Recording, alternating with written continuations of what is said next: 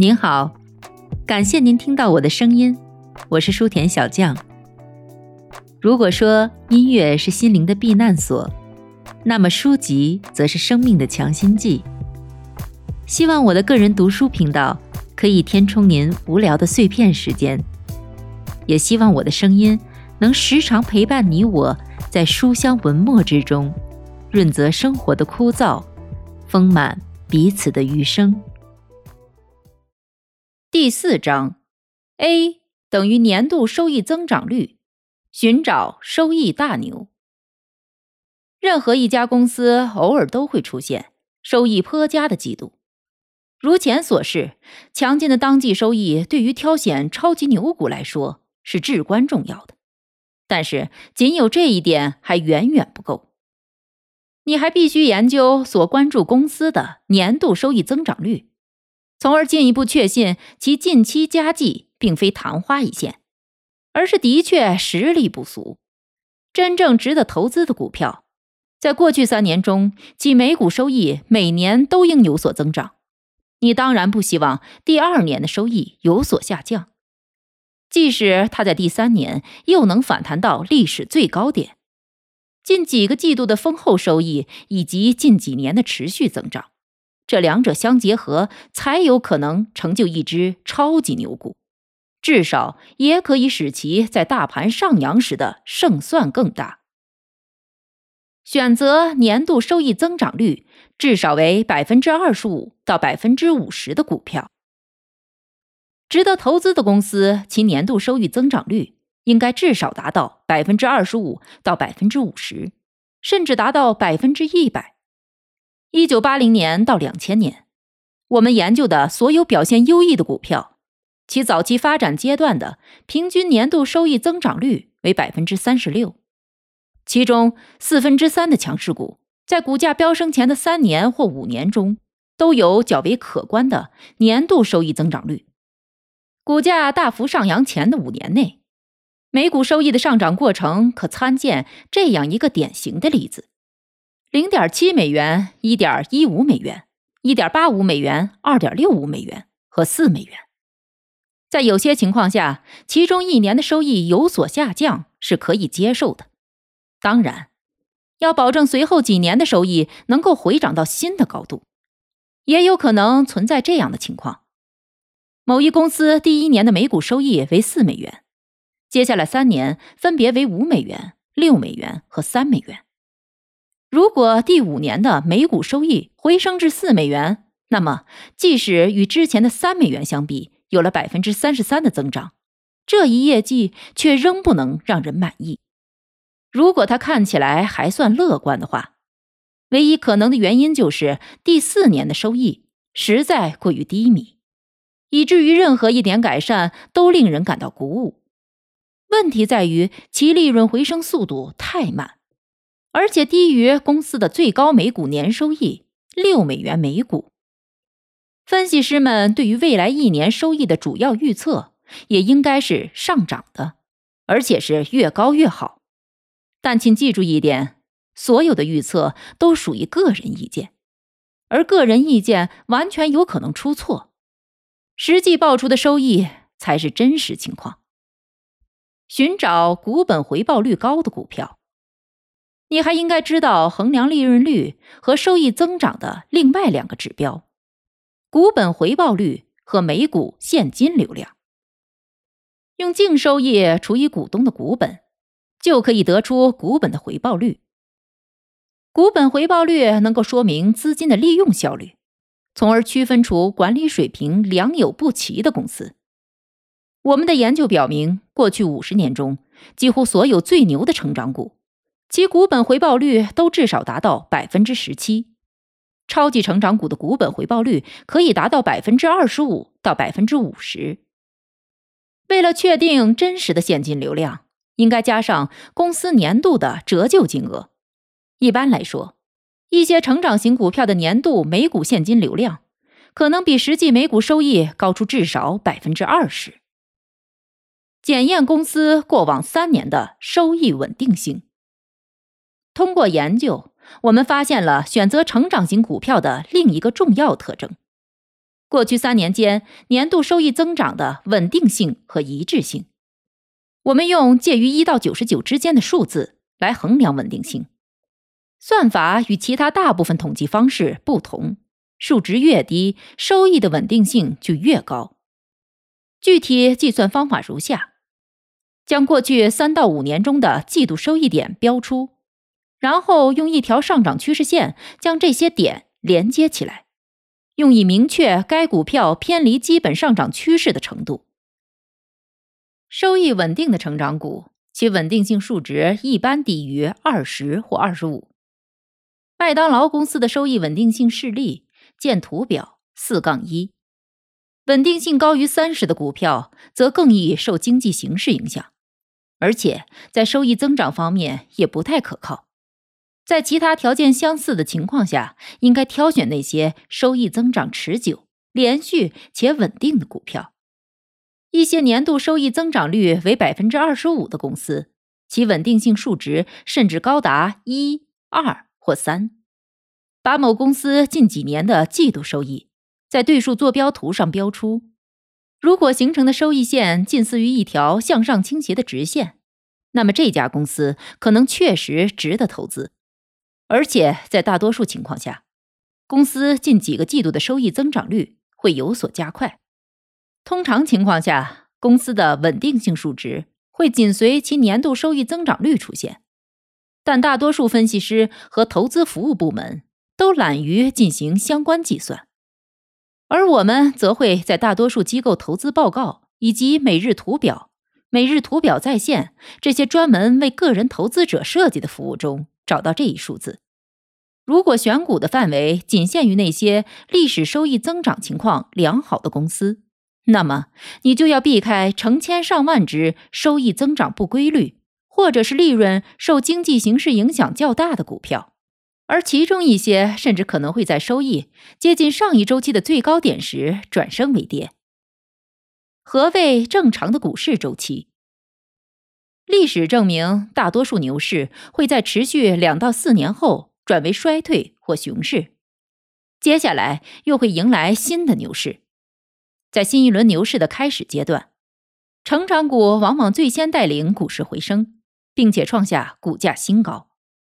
这些公司的利润通常每一季度都有所上涨，但由于之前市场整体形势不佳，导致其股价停滞不前。大盘持续下跌，而公司收益持续增长，这两者相结合，会将市盈率压低到足以吸引机构投资者的眼球。要知道，他们是很看重市盈率的。在一些基础行业中，如钢铁、化工、造纸、橡胶。汽车和机械行业等股票的周期性比较强，而他们在新一轮股市的初始阶段中表现通常相对滞后。一般来说，新兴年轻的成长股会领跑至少两个牛市周期，股市的重心随之会在短期内移向那些周期性或业绩新近有所好转甚至逆转的产业。尽管有四分之三的超级牛股都是成长型的。但也有四分之一是具有周期性或逆转性的股票。一九八二年意气风发的克莱斯勒和福特就上演了这一逆转性的一幕。周期性和逆转性投资机会引领了一九五三年到一九五五年、一九六三年到一九六五年、一九七四年到一九七五年这三波市场浪潮。一九八七年，如造纸、铝业、汽车。化工和塑料等周期性行业重新加入领军股的队伍，而同样为周期性的住宅建设业则在其他阶段领跑。一九九四年的 IBM 公司和两千零三年的苹果电脑公司也都经历过经营形势上的逆转。尽管周期型股票颇受人们青睐，但是投资者们更应该选择一些表现极佳的新兴成长股。因为美国的周期型股票往往都属于较为老牌、低效的产业，其中一些公司只有当来自中国的对钢铁、铜、化工以及石油等市场需求上涨时，才会具有竞争性。这也就是两千到两千零三年熊市结束后，周期型股票又开始复苏的原因。但不管怎么说，它们仍然属于周期性产业，并不能够代表美国市场未来的真正走向。而且，美国大型的、作风比较保守的公司往往有规模上的缺陷，他们往往过于庞大，从而不能通过有效的创新和不断改革来同灵敏的国外对手以及国内的年轻企业家竞争。周期型股票的回升可能较为短暂，而且一旦遇到经济衰退或是收益放缓等情况，就会立刻徘徊不前。如果你决定买入逆转型股票，应该确保年度收益增长率至少为百分之五到百分之十，而且连续两个季度的收益大幅回升，从而带动过去十二个月的业绩达到或者接近历史新高。查看一下股价图中近十二个月的收益线，收益上倾的角度越陡越好。如果利润的涨幅惊人，达到历史新高。那么，只要有一个季度的收益强势回升就足够了。譬如克利夫兰克利夫斯，一家为钢铁行业提供铁矿石的公司，在两千零四年不仅扭亏为盈，而且收益强势上涨百分之六十四。之后，这一数字又达到百分之二百四十一。在它的驱动下，这只股票在随后的八个月中飙升了百分之一百七。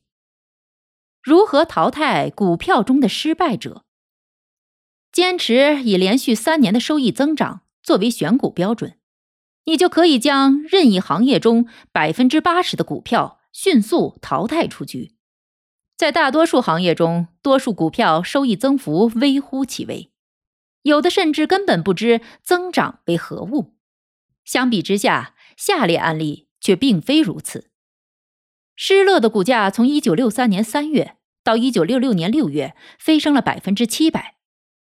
一九七七年到一九九零年，沃尔玛的股票价格飙升了百分之一万一千两百，而它之前的年度收益增长率一直维持在百分之四十三。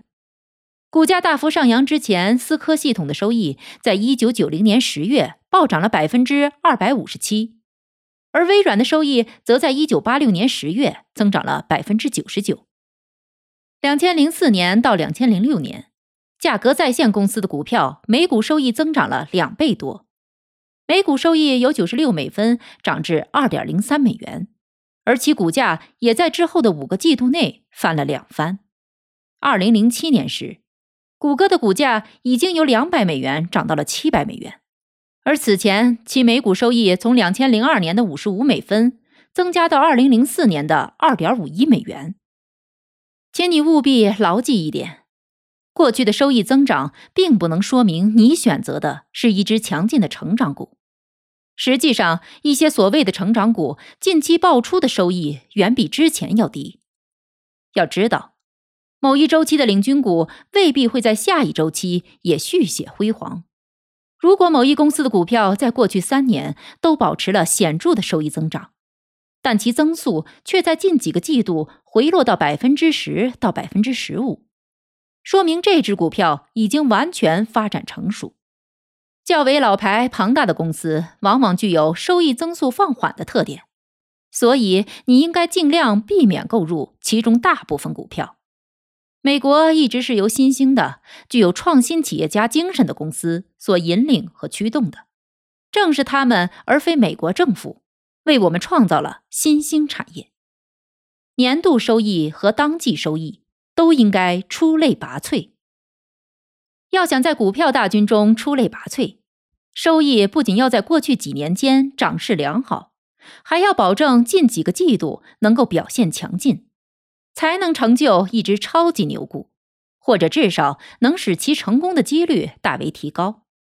了解某家公司是否具有强势上升的当期收益，以及这一数字在过去三年内是否稳步上涨，最为快捷的方法就是查阅每股收益排名。它独家包含了《投资者商业日报》股票研究表中的每一只股票。每股收益排名衡量了某一公司在最近两个季度内收益增幅的同比变化，同时还研究了它在过去三年中的收益增长率。之后这一结果会同其他上市公司相比，并且按照一到九十九的标准来进行排名，其中九十九为表现最佳，代表该公司在年度收益和近期季度收益方面超过其他百分之九十九的公司。如果某只股票新近发行，公司并没有三年的收益记录，那就要保证在过去五六个季度里收益有大幅增长。且销售额的表现更为喜人，一两个季度的收益率并不足以说服投资者买入该股票，说不定这只未能证明自己实力的股票可能还会一路暴跌。市盈率真的如此重要吗？对于多数投资者来说，也许都认为市盈率是投资者需要了解的关于股票的最重要因素。既然如此，那就做好心理准备。因为接下来的内容可能会完全颠覆人们之前的想法。多少年来，分析师们都将市盈率作为其选股的基本衡量工具。如果市盈率低，说明股票被低估，应该买入；反之，则说明该股票被高估了，应该卖出。而我们现在所进行的分析则表明，同大多数投资者的想法正好相反。市盈率跟股价变动并无联系，对决定是否该买入还是卖出某只股票来说，更是影响甚微。我们发现，每股收益的上涨百分比更为重要。仅仅因为某只股票的市盈率很低，或是处于历史较低范围内，便判断该股票被低估，这纯粹是一派胡言。问题的关键在于收益的变化速度是上升还是下降。一九五三年到一九八五年，表现最佳的股票在其初始阶段的平均市盈率为二十倍，而在同一时期，道琼斯工业股票的市盈率为十五倍。随着价格的上涨，那些最牛的股票将其市盈率提高到四十五，增幅达百分之一百二十五。一九九零年到一九九五年。真正的领军股的初始平均市盈率为三十六，随后这一数字则上升到八十多，而且这仅仅是一个平均值。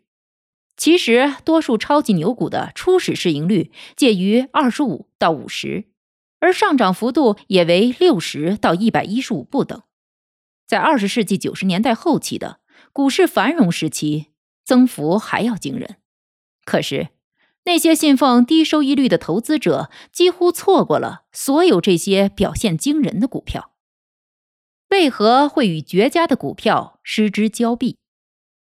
以上分析表明，如果不想以高于每股收益至少二十到五十倍的价格买入成长股，那么你就要自动剔除了大多数可供选择的最佳投资机会。在其股价表现的最佳阶段，你错过了微软。思科系统、嘉德堡、美国在线以及很多其他股票。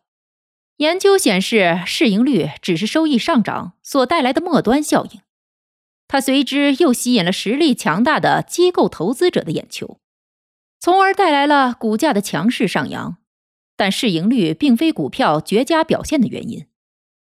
牛市会带来高市盈率，而熊市则通常会导致市盈率下降。周期型股票除外，在形势一片大好的牛市中，千万不要因为市盈率看似过高就轻视了某只股票。要知道，它很可能成为下一个股市之王。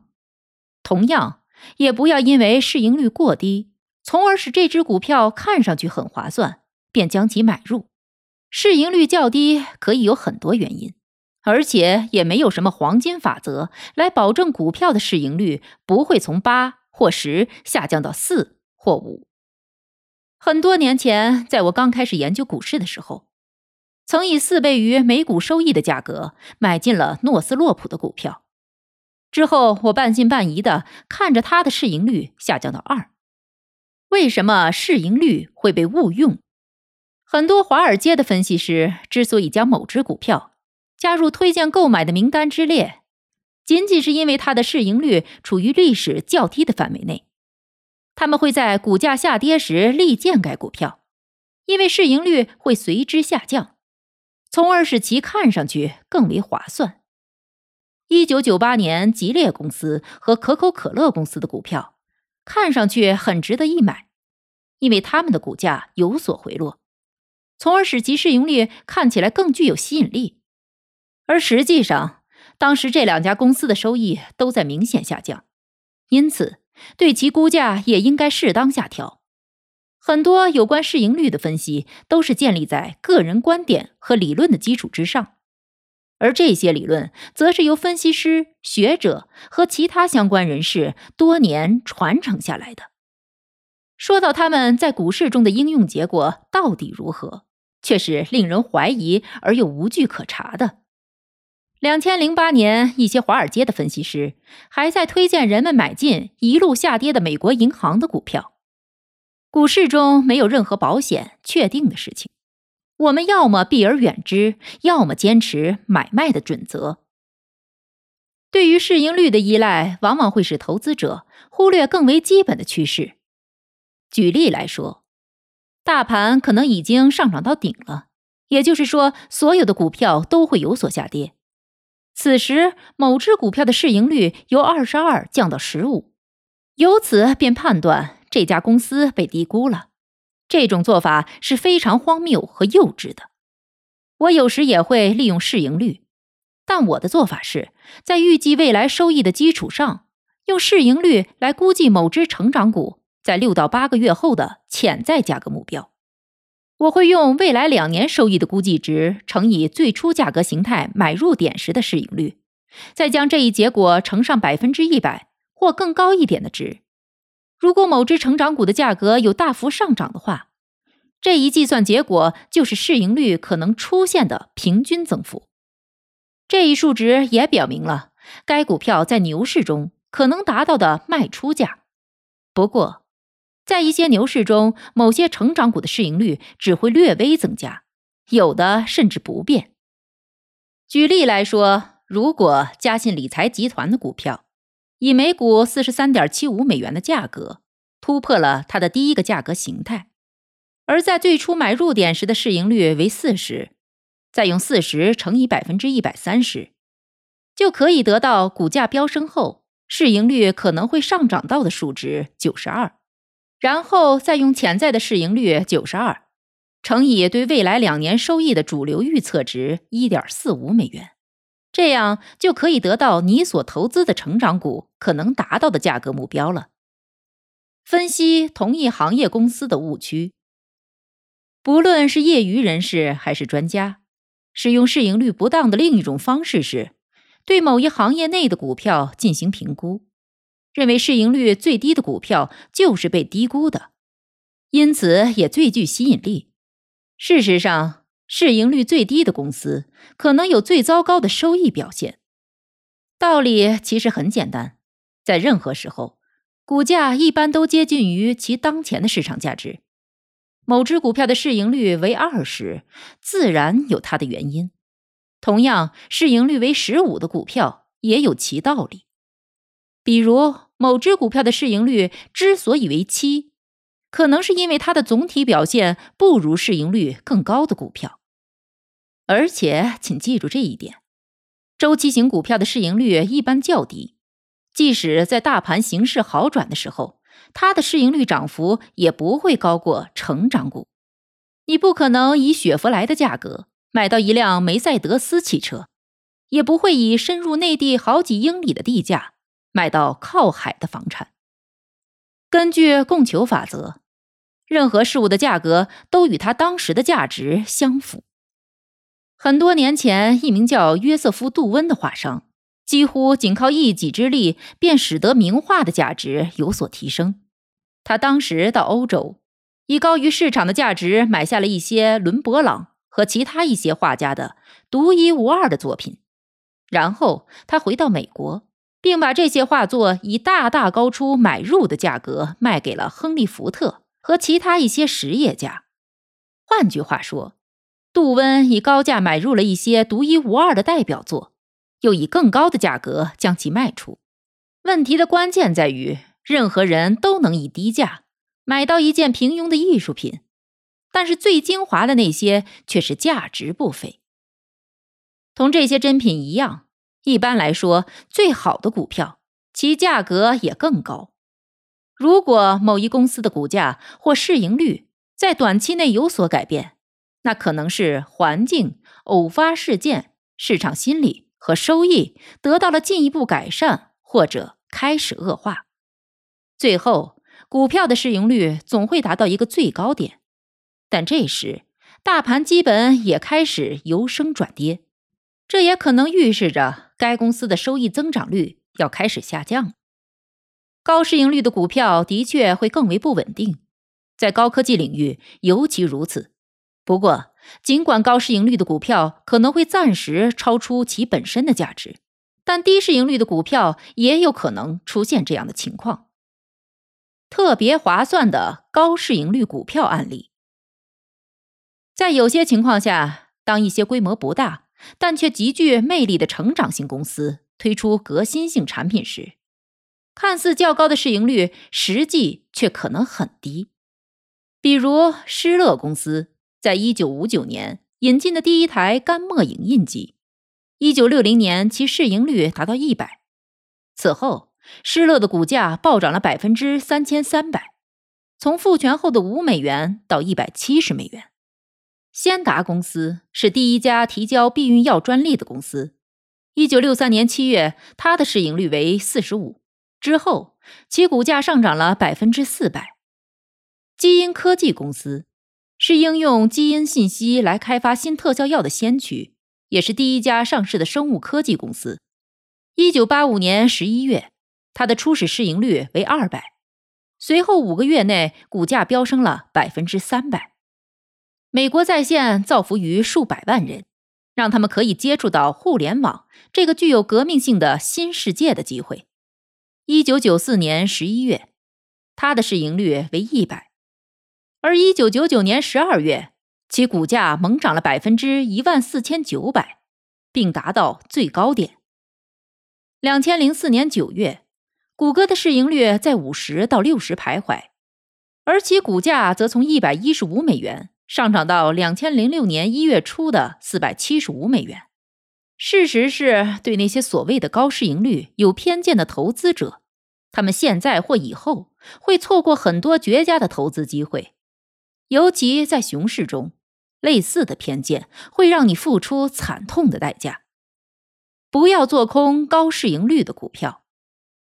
一九六二年六月，大盘处于谷底之际，一位贝弗利山庄的投资者冲进了我一个朋友的经纪行，抱怨说市盈率达到五十倍的施乐公司被大大高估了。他接着以八十八美元的价格做空了两千股施乐的股票。众所周知，这只股票随后立即开始大涨，并最终达到一千三百美元。而市盈率也升顶至八十。关于市盈率过高的观点如此之多，投资者的个人观点通常并不正确，而市场则几乎从没错过。所以，不要再与市场对抗争论了，应该关注这样的股票。